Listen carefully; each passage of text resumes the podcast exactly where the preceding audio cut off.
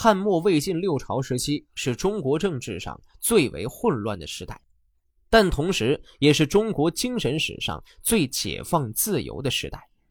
因此，魏晋时期也被誉为最富有艺术精神的时代。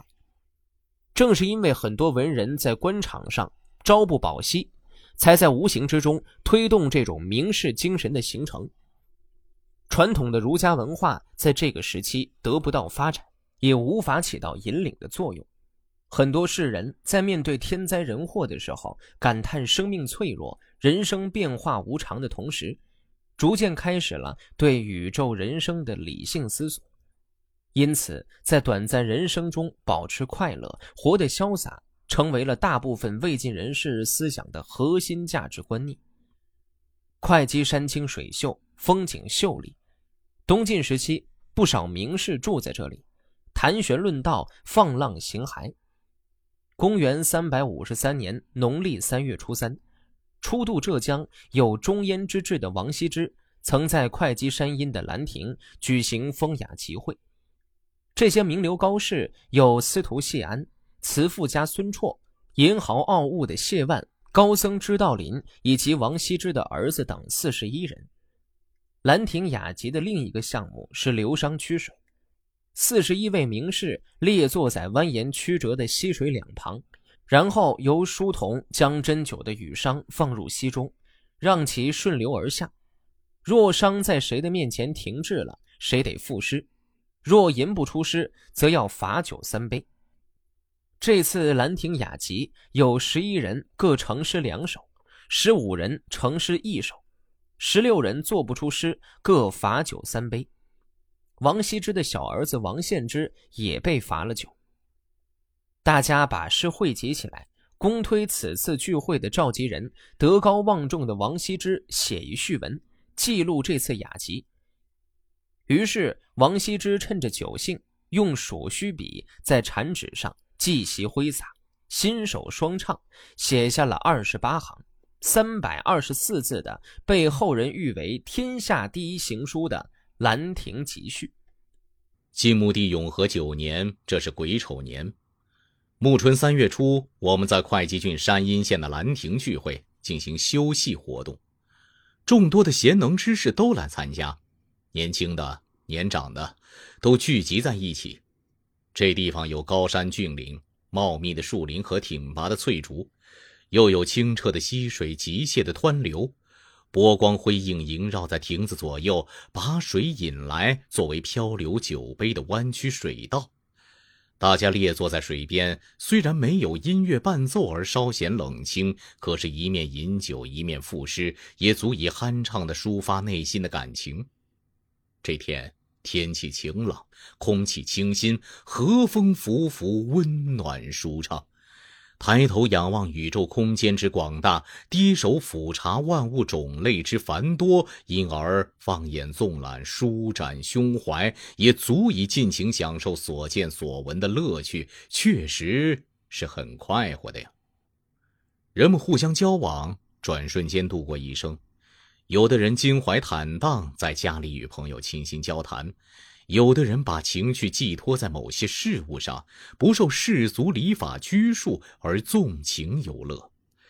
虽然人们对生活的取舍千差万别，性情也有沉静和急躁的差异，但当他们遇到欢心的事情，心里感到暂时的得志，就喜悦满足，竟没想到人生衰老的暮年会很快来临。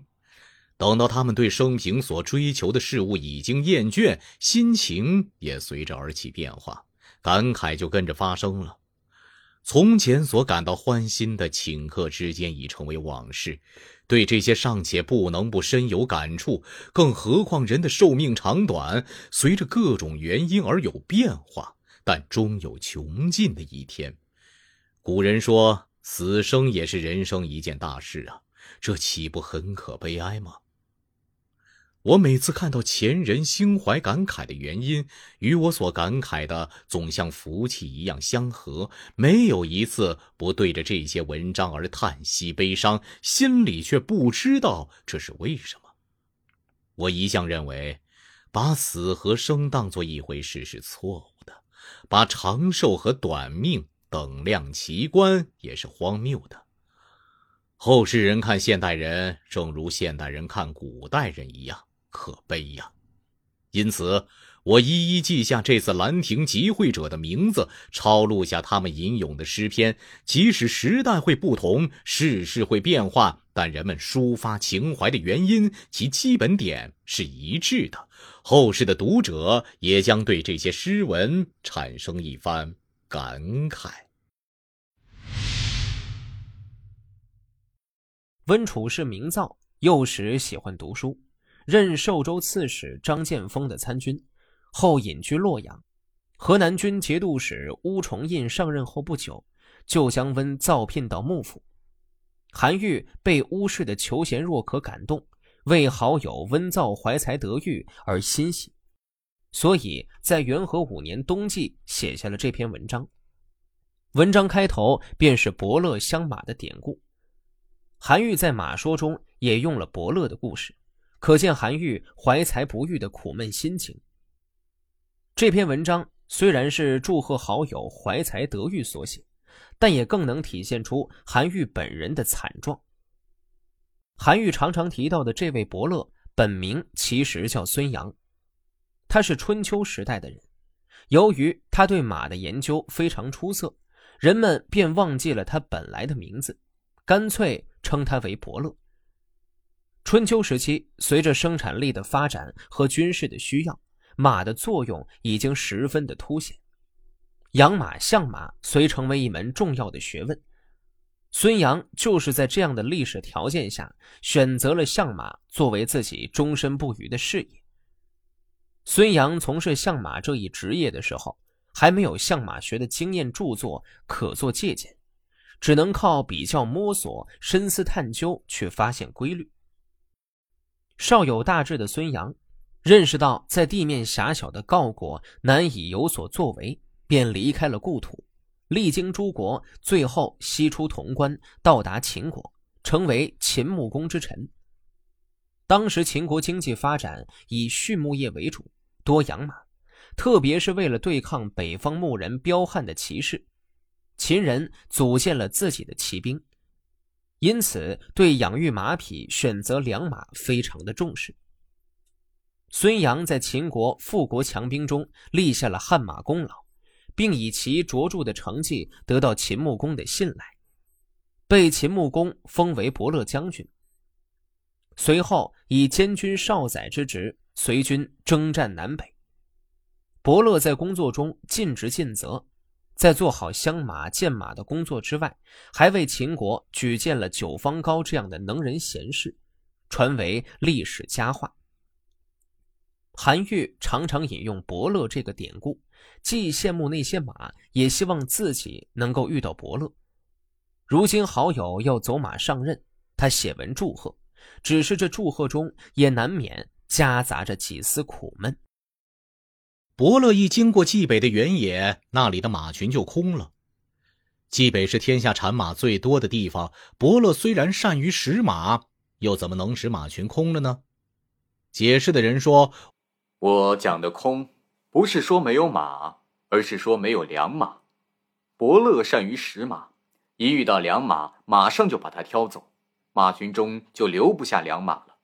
假如没有良马，就算说没有马。”也不算瞎说啊。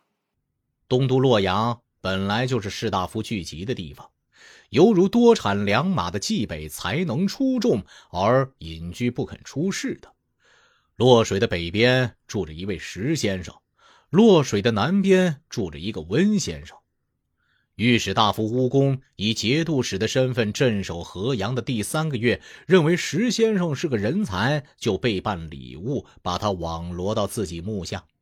没过几个月，又相中温先生是个人才，于是通过石先生的介绍备办礼物，又把他网罗到自己幕下。东都洛阳虽然确实人才济济，但早上挑走一个，选拔了其中的顶尖人才；晚上挑走一个，又选拔了其中的顶尖人才。因此，从东都留守、河南引集各个部门的官员，到我们这两县的官员，如果处理政事碰到障碍，遇事有了疑难，到哪儿去咨询，从而使问题得到处理呢？离职闲居在家的士大夫和谁嬉戏郊游呢？后辈晚学到哪儿去考核德行并请教学业呢？东西往来经过洛阳的官员也无法登门拜访了。遇到类似的情况，就说御史大夫乌公一镇守河阳，而东都隐居者的住所就没有人才了，难道不可以吗？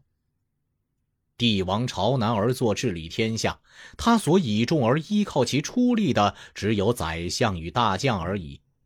宰相为天子搜罗人才到朝廷，大将为天子搜罗文人武士到幕下。这样的话，国家内外得不到治理，那是不可能的。